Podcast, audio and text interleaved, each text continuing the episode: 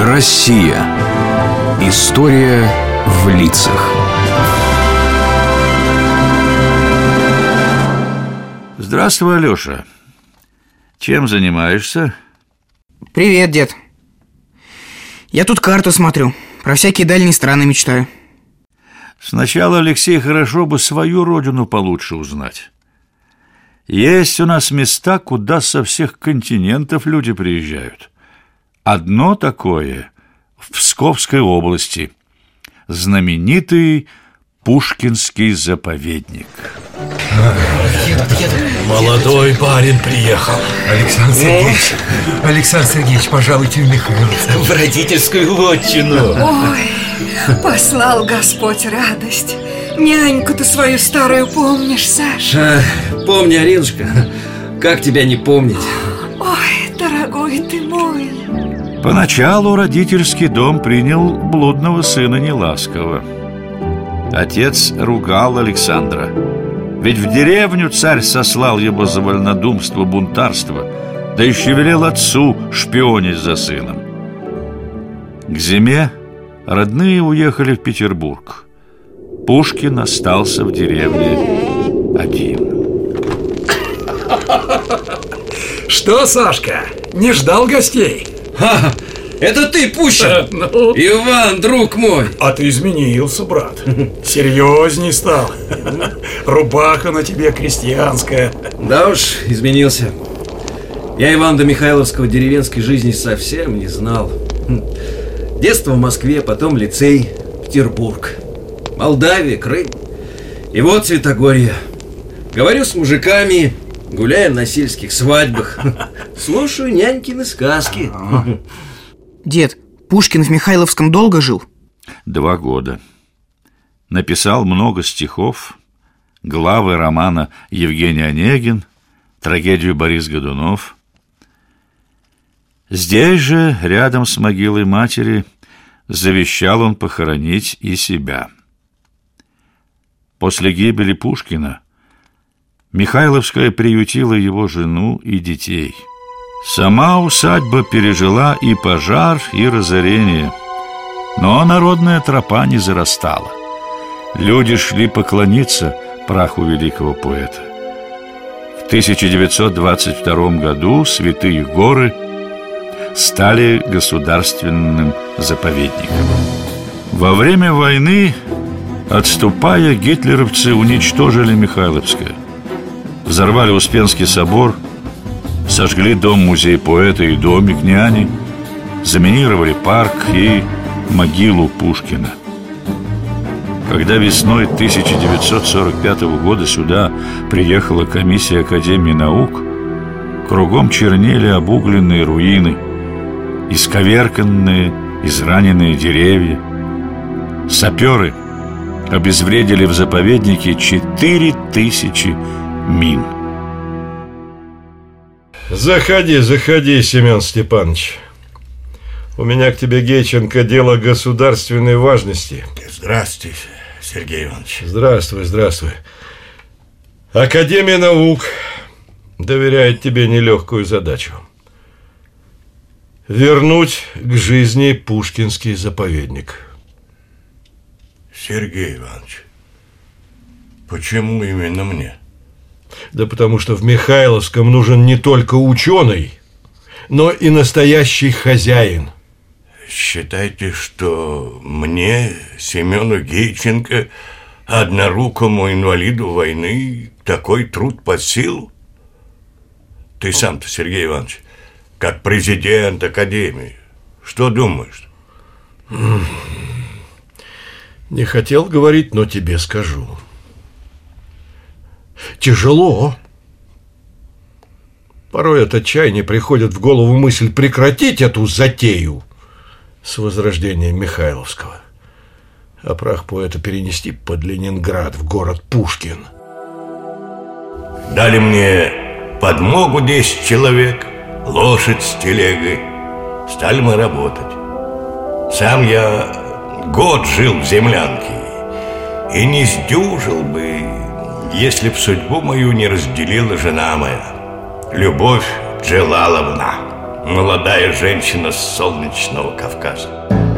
Фашисты-варвары срубили 50 тысяч заповедных сосен. А их фрау, директор, называвшая себя внучкой великого поэта Шиллера, вывезла в Германию все музейные экспонаты.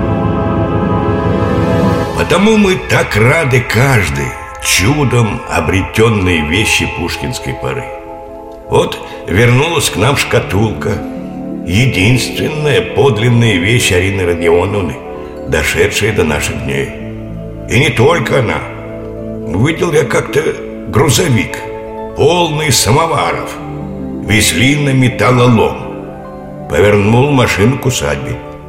Теперь их здесь сотни, самых чищу, пусть глаз радует. Вы директор Пушкинского заповедника? Да. Чем могу служить? Я армейский врач. В Польше, в госпитале, нашел зачитанную до дыр книжку. А на ней штамп «Библиотека Пушкинского заповедника», номер 1246. Из газет узнал, что немцы разграбили Михайловское, а тут, наконец-то, посчастливилось побывать у вас – Прошу принять эту книгу в дар. О, спасибо, спасибо. За первые четыре года наш коллектив проделал огромную работу. В июне 1949-го, э, к 150-летию со дня рождения Пушкина, открыли Дом поэта. Со всех континентов съехались в Михайловское почитатели его таланта – Пахло липовым цветом, медом, свежескошенной травой В доме Карины Родионовны люди входили, разувшись Чтобы не запачкать полы, не спугнуть святой тишины Ты откуда, Александр Федоровна? Бегала я, Семен Степанович, в дальнюю деревню Смотри, полотенца принесла льняные, старинные Ой, Какой от них запах свежий где лен, цветы да яблоки, там всегда свежестью пахнет. Не зря в пушкинских комнатках занавески льняные. Да-да-да, верно, верно. Здесь всегда аромат чистоты и солнца. А ведь в иной день через музей тысячи людей проходят.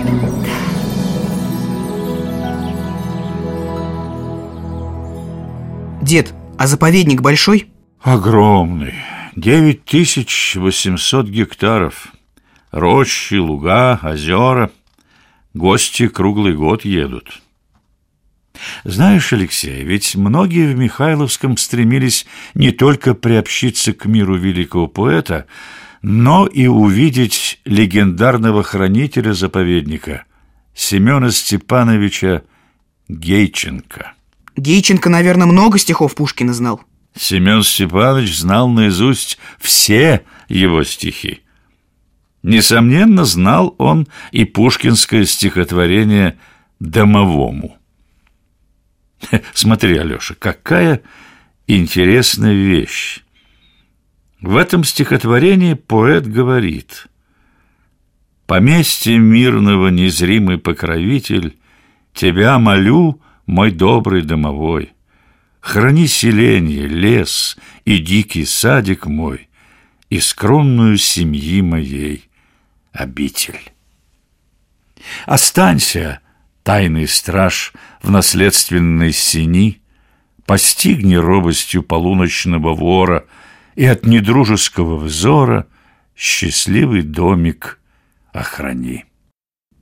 Пушкин словно чувствовал, что найдется такой человек. Хранитель домовой. И ведь вправду нашелся. Родился я в Петергофе. Мать была родом из деревни, отец – запорожский казак. Служил в гвардейском полку. Все лето мы, ребятишки, проводили в петерговских парках или в деревне.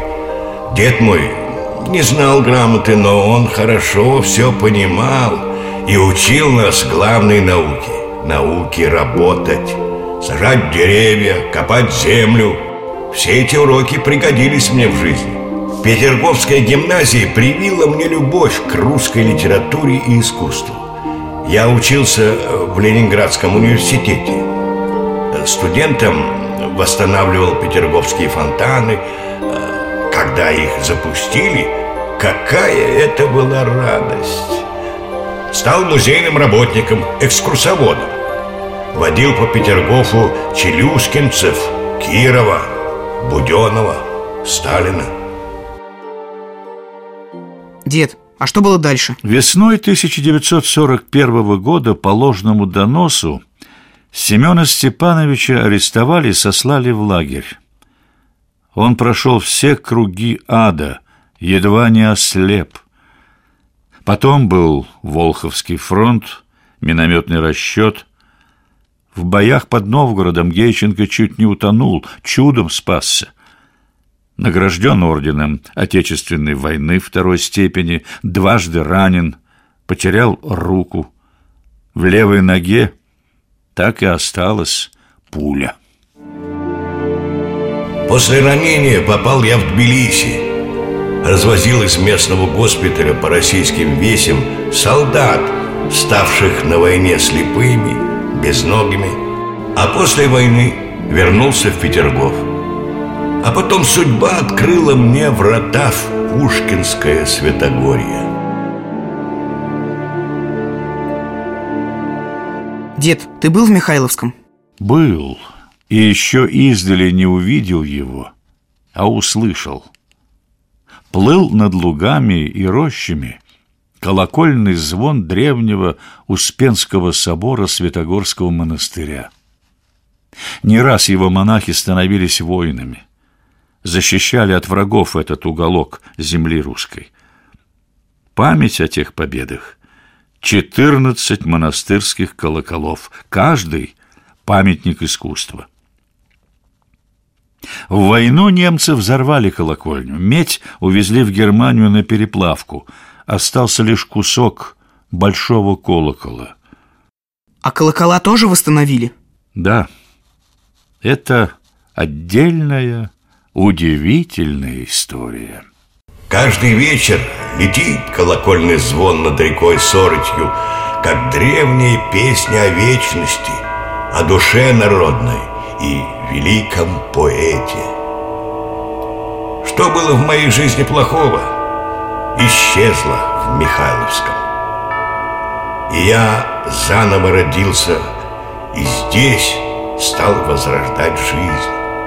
Множество добрых, благородных людей бескорыстно помогали мне в этой работе.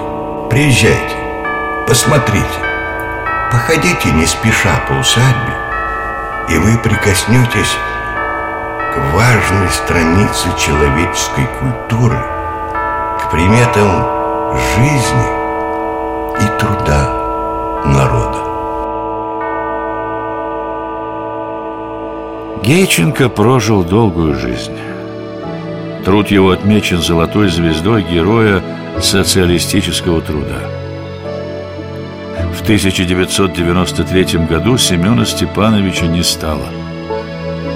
Похоронили великого домового неподалеку от последнего приюта великого поэта.